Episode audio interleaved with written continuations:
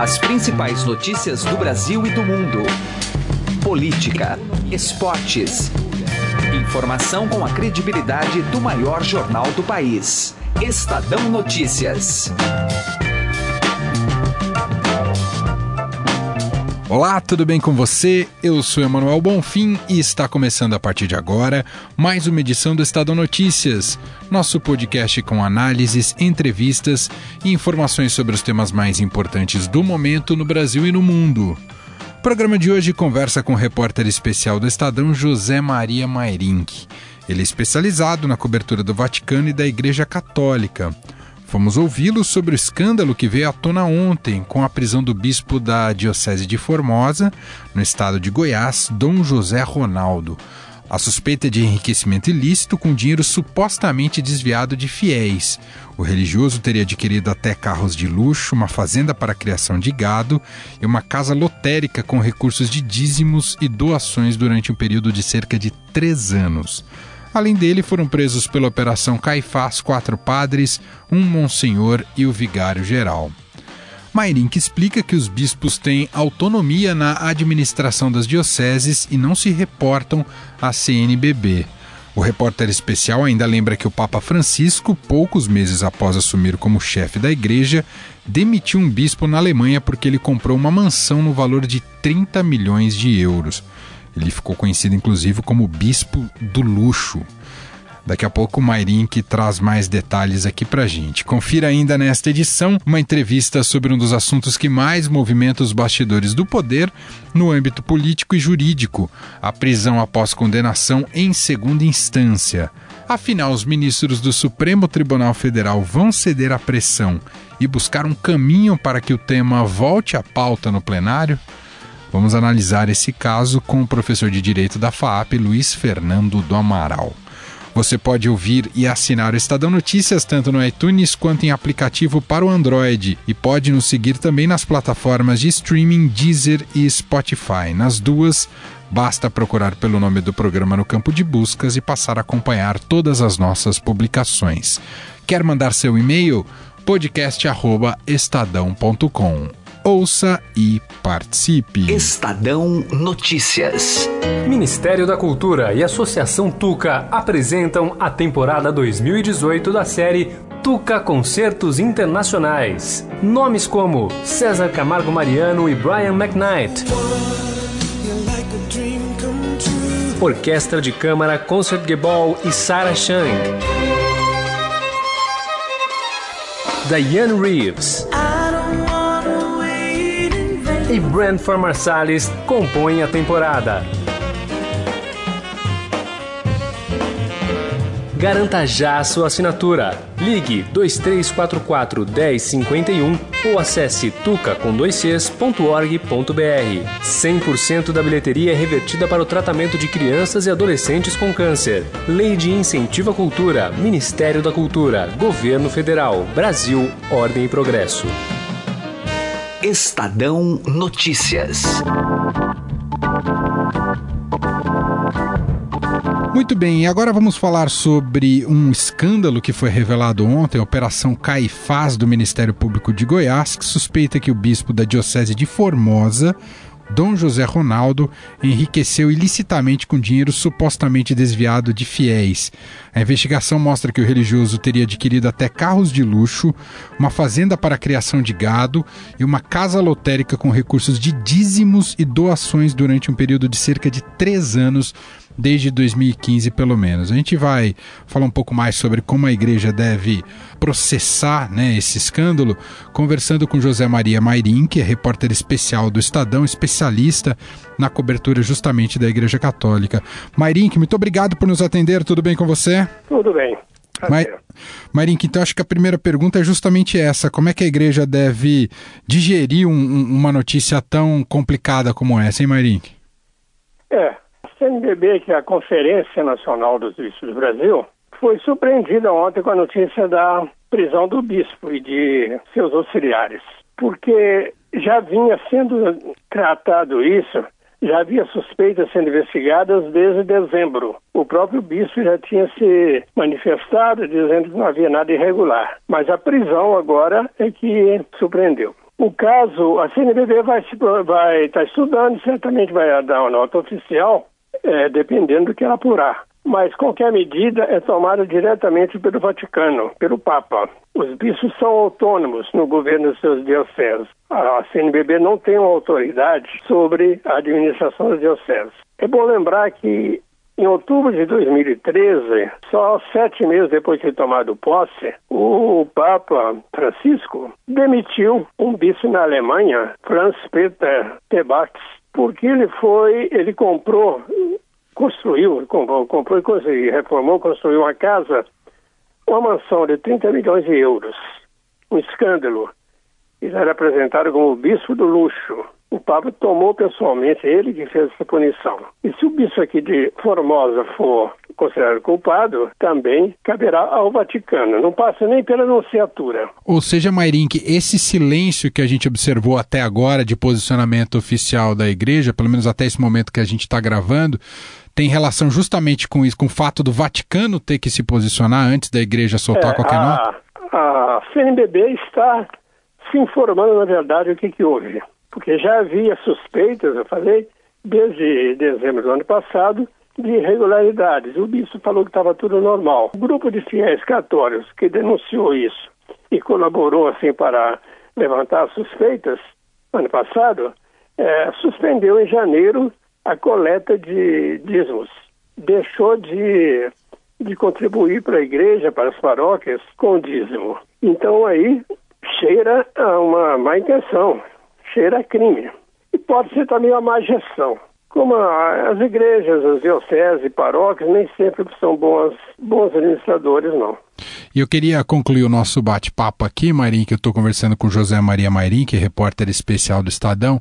Queria concluir o nosso papo, até pela sua experiência, Mairim, que é, se esse caso pode é, abrir daqui para frente uma certa um, um, cuidado maior da igreja nessa questão da gestão desse dinheiro de doações ou, ou isso já existe um rigor atualmente nesse procedimento? O que, você sabe, hein, Marim? Existe dependendo da competência de cada diocese. Como eu falei, são dioceses que às vezes são mais administradas porque não tem bons administradores, não tem bons gestores, não tem pessoal que entenda bem assim de economia que às vezes não tem nem má intenção, mas emprega mal o dinheiro. Mas isso certamente vai é, exigir agora mais atenção. Sobretudo pelo seguinte, porque é uma época que nada está escapando. O Ministério Público, em vários níveis, né, federal, estadual, está é, investigando e está prendendo as pessoas. Está prendendo, na hora que fala em prender, tem um ex-presidente da República. É, não tem porquê também poupar nessa hora, né? É, até bispos. A novidade é que os bispos até agora, até há poucos anos, não eram, a questão da separação igreja e Estado, não eram incomodados assim. Não há casos recentes de prisão de bispo.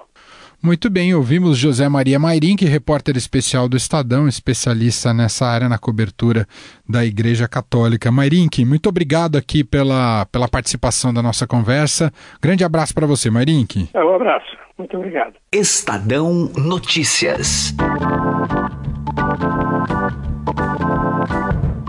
E agora nós vamos ampliar a discussão, até porque a temperatura está altíssima sobre a questão da prisão após condenação em segunda instância. Isso tem pressionado especialmente o Supremo Tribunal Federal, e não por acaso, né? Ano de eleição, e tem na mesa a questão envolvendo o ex-presidente Lula após ali a decisão do TRF4 dos embargos declaratórios. A gente vai conversar aqui, convidou o professor de Direito da FAP, Luiz Fernando do Amaral, que nos atende mais uma vez. Tudo bem, professor? Tudo bom, Emanuel? Sempre um prazer.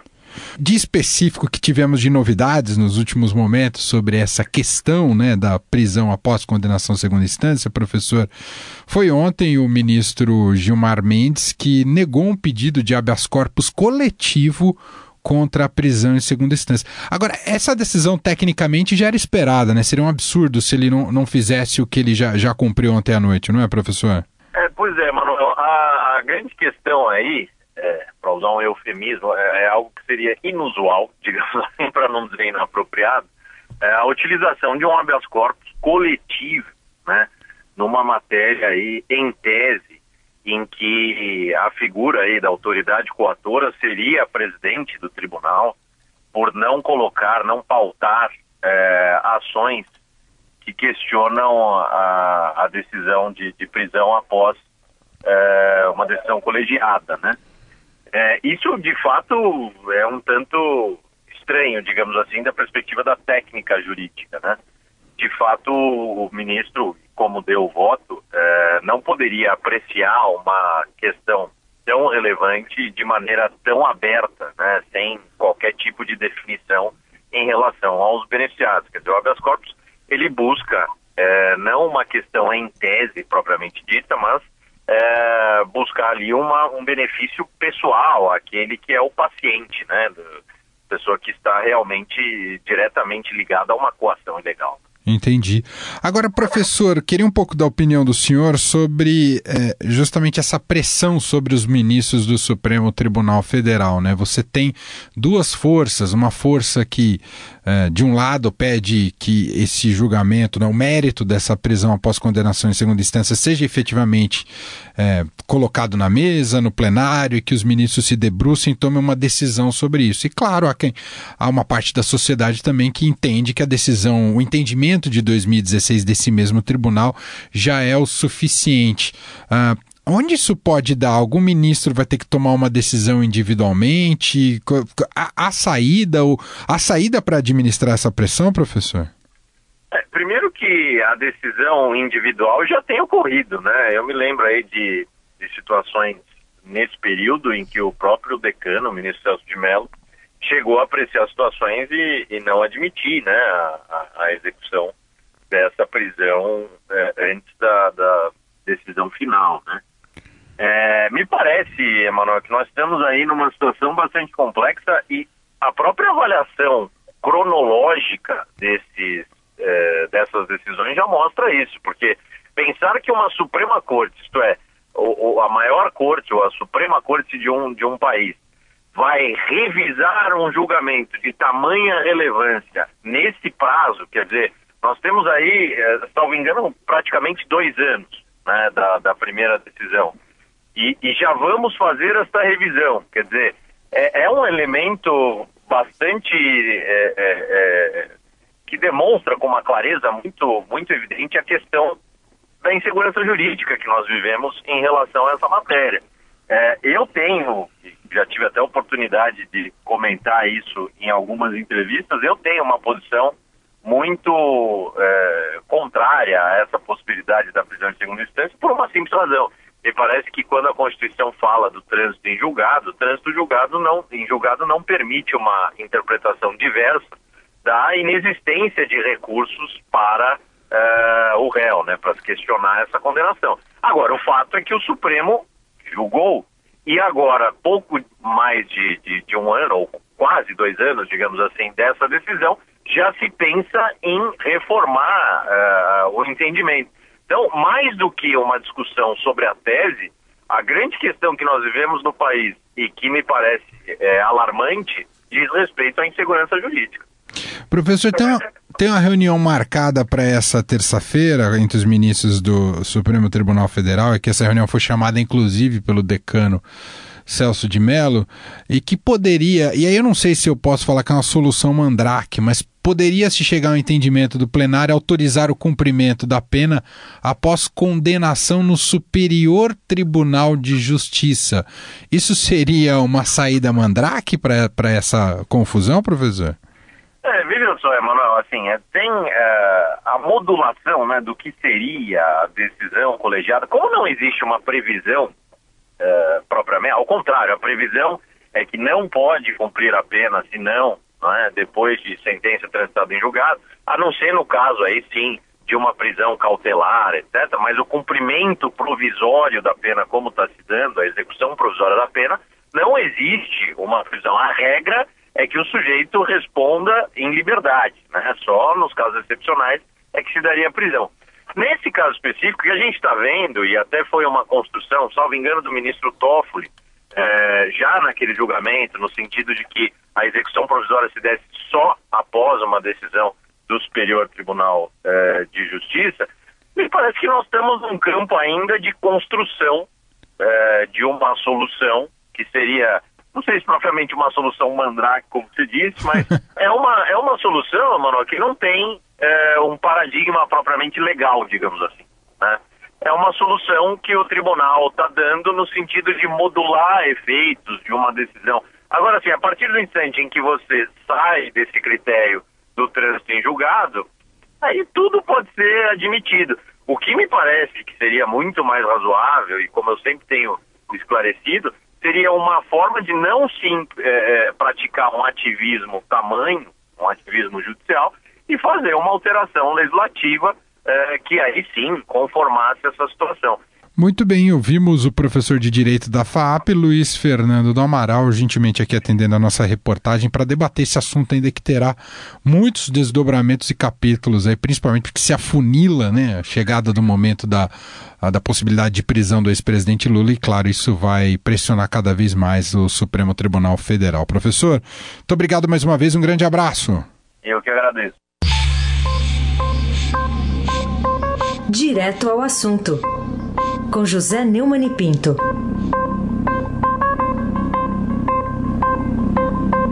Não é nenhuma surpresa que antigo concededor de habeas corpus, o ministro Gilmar Mendes do Supremo Tribunal Federal, não tenha concedido o pedido pelos advogados lá do Ceará por um motivo muito simples.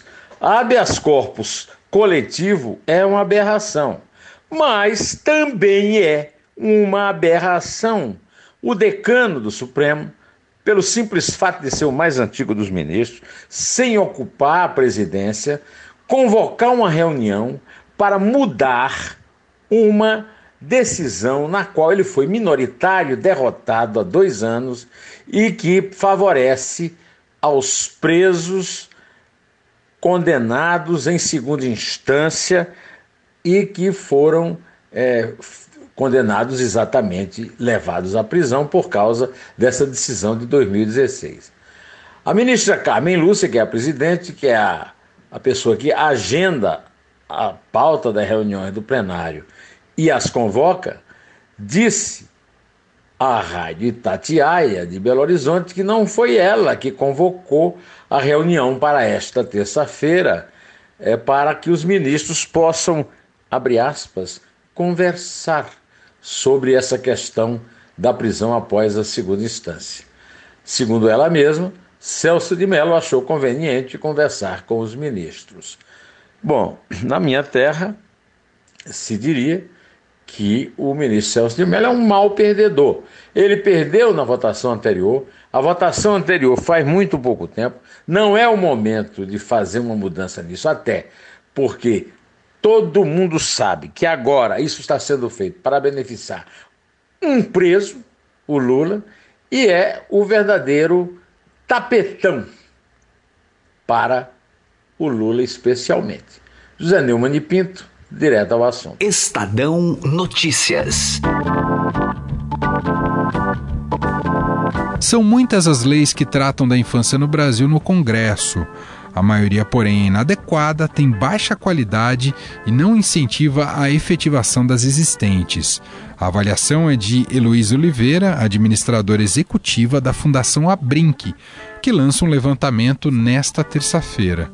Segundo a instituição, em 2016, somente 23 matérias completaram o trâmite de votações, sendo 12 sancionadas e 11 arquivadas. Os demais 2.746 textos referentes à criança e ao adolescente permaneceram em tramitação aguardando apreciação. A apresentadora Carolina Ercolim conversou sobre este estudo com a própria Luísa Oliveira, administradora executiva da Fundação Abrinq. Vamos ouvir. Que tipo de avaliação a senhora faz desse estudo? Bom, é, primeiro, a gente tem o acompanhamento sistemático de todas as propostas, que são essas que em 2016 eram 12 mil, é, quase 3 mil. É, e em 2017 esse número é, subiu para 3.917. Então, uma primeira análise é a gente tem um número excessivo de propostas de mudanças de leis relacionadas à infância. Essa é uma primeira análise. O número que você mencionou de proposições que concluíram, que foram apenas 12 sancionadas, mostram que muitas delas ficam anos tramitando no Congresso Nacional, na Câmara e no Senado, sem se concluir. Aí, é, essa é uma outra avaliação, ou seja, fazendo essa análise, a gente vê que tem uma produção excessiva de propostas e, um, e muito poucas delas realmente chegam a se tornar uma lei ou se convertem numa lei ou numa política. Isso é, nos remete a uma série de, de reflexões. Uma delas, primeira, a, o nosso conjunto de leis que tratam da infância é insuficiente, está inadequado. Podemos afirmar que, em geral, as leis estruturantes, as leis que regulam o direito da criança e do adolescente, elas já existem, elas não precisaríamos tantas propostas de mudança. Então, essa é uma reflexão que nós fazemos, é uma análise que nós da Fundação Abrinq fazemos. E, de outro lado, essas propostas, essas quase mais de 3 mil propostas, grande parte delas são propostas que ou é, repetem o que já existe numa lei, ou elas é, é, trazem pouca inovação, ou até mesmo trazem algum tipo de retrocesso nas leis já existentes. Então, assim, a, o que a gente chama atenção é que temos uma grande produção com baixa qualidade e pouca preocupação na consolidação e na efetivação das leis já existentes. Aliás, a gente convida quem tiver interesse a acessar o site observatoriocriança.org.br, onde 4 mil proposições são monitoradas né, pelo portal do Observatório da Criança e do Adolescente. É, inclusive, essas que a gente mencionou, é, essas são algumas, né? Mas, de uma forma geral, fica é, esse balanço de que o Congresso, apesar de se movimentar muito e fazer muita lei, ou pelo menos se disporar, efetivamente não não dá muito resultado na prática. Acho que esse é o compilado que a gente pode tirar, até pelos números que a gente citou no comecinho aqui da, da, da entrevista, com o que é arquivado, o que é sancionado, o que fica parado em tramitação, aguardando apreciação. Só para concluir, é, Heloísa Oliveira, administradora executiva da Fundação Abrinq, de alguma forma esse levantamento tem o sentido de chamar a atenção, imagino, né, da, da, da do poder público para o que está acontecendo especificamente, jogar um foco né, de, de importância para essa discussão. Mas na prática, o que, que é, o poder público pode fazer para dar uma preferência para a tramitação dessas, desses projetos, ou pelo menos dar celeridade na, na, na, na fiscalização de alguns deles? O que, que na prática pode ser feito a partir desses dados? Olha, é, o que nós queremos é fazer uma pressão sobre é, nossos congressistas, nossos parlamentares, para aquilo que de fato é importante para a sociedade, que a sociedade valoriza. Então, eu acho que a pressão da, da sociedade, dos meios de, de, de comunicação, dos formadores de opinião, ela é muito importante. Isso é um ponto. E, de outro lado, fazer um, uma, uma, uma análise crítica da qualidade das propostas. E essas eh, tem ali o nosso posicionamento, uma análise, inclusive relacionando com a contribuição que essa proposta venha a dar ou não para o cumprimento dos Objetivos de Desenvolvimento Sustentável. Muito bem. Ouvimos Heloísa Oliveira, administradora executiva da Fundação Abrinq. Luísa, muito obrigada por conversar conosco. Eu que agradeço a oportunidade, ficamos à disposição, esperamos a visita de todos no nosso Observatório da Criança, mantido pela Fundação Abrinq. O Estadão Notícias desta terça-feira vai ficando por aqui. Contou com a apresentação minha, Emanuel Bonfim, produção de Gustavo Lopes e participação de Carolina Ercolim. O diretor de jornalismo do Grupo Estado é João Fábio Caminoto. De segunda a sexta-feira, uma nova edição deste podcast é publicada. Tem tudo no blog Estadão Podcasts. E lembro você que também estamos na Deezer. Este e todos os podcasts do Estadão. Vale procurar por lá. E para mandar o seu e-mail para a gente, podcast@estadão.com. Um abraço, uma excelente terça-feira para você e até mais. Estadão Notícias.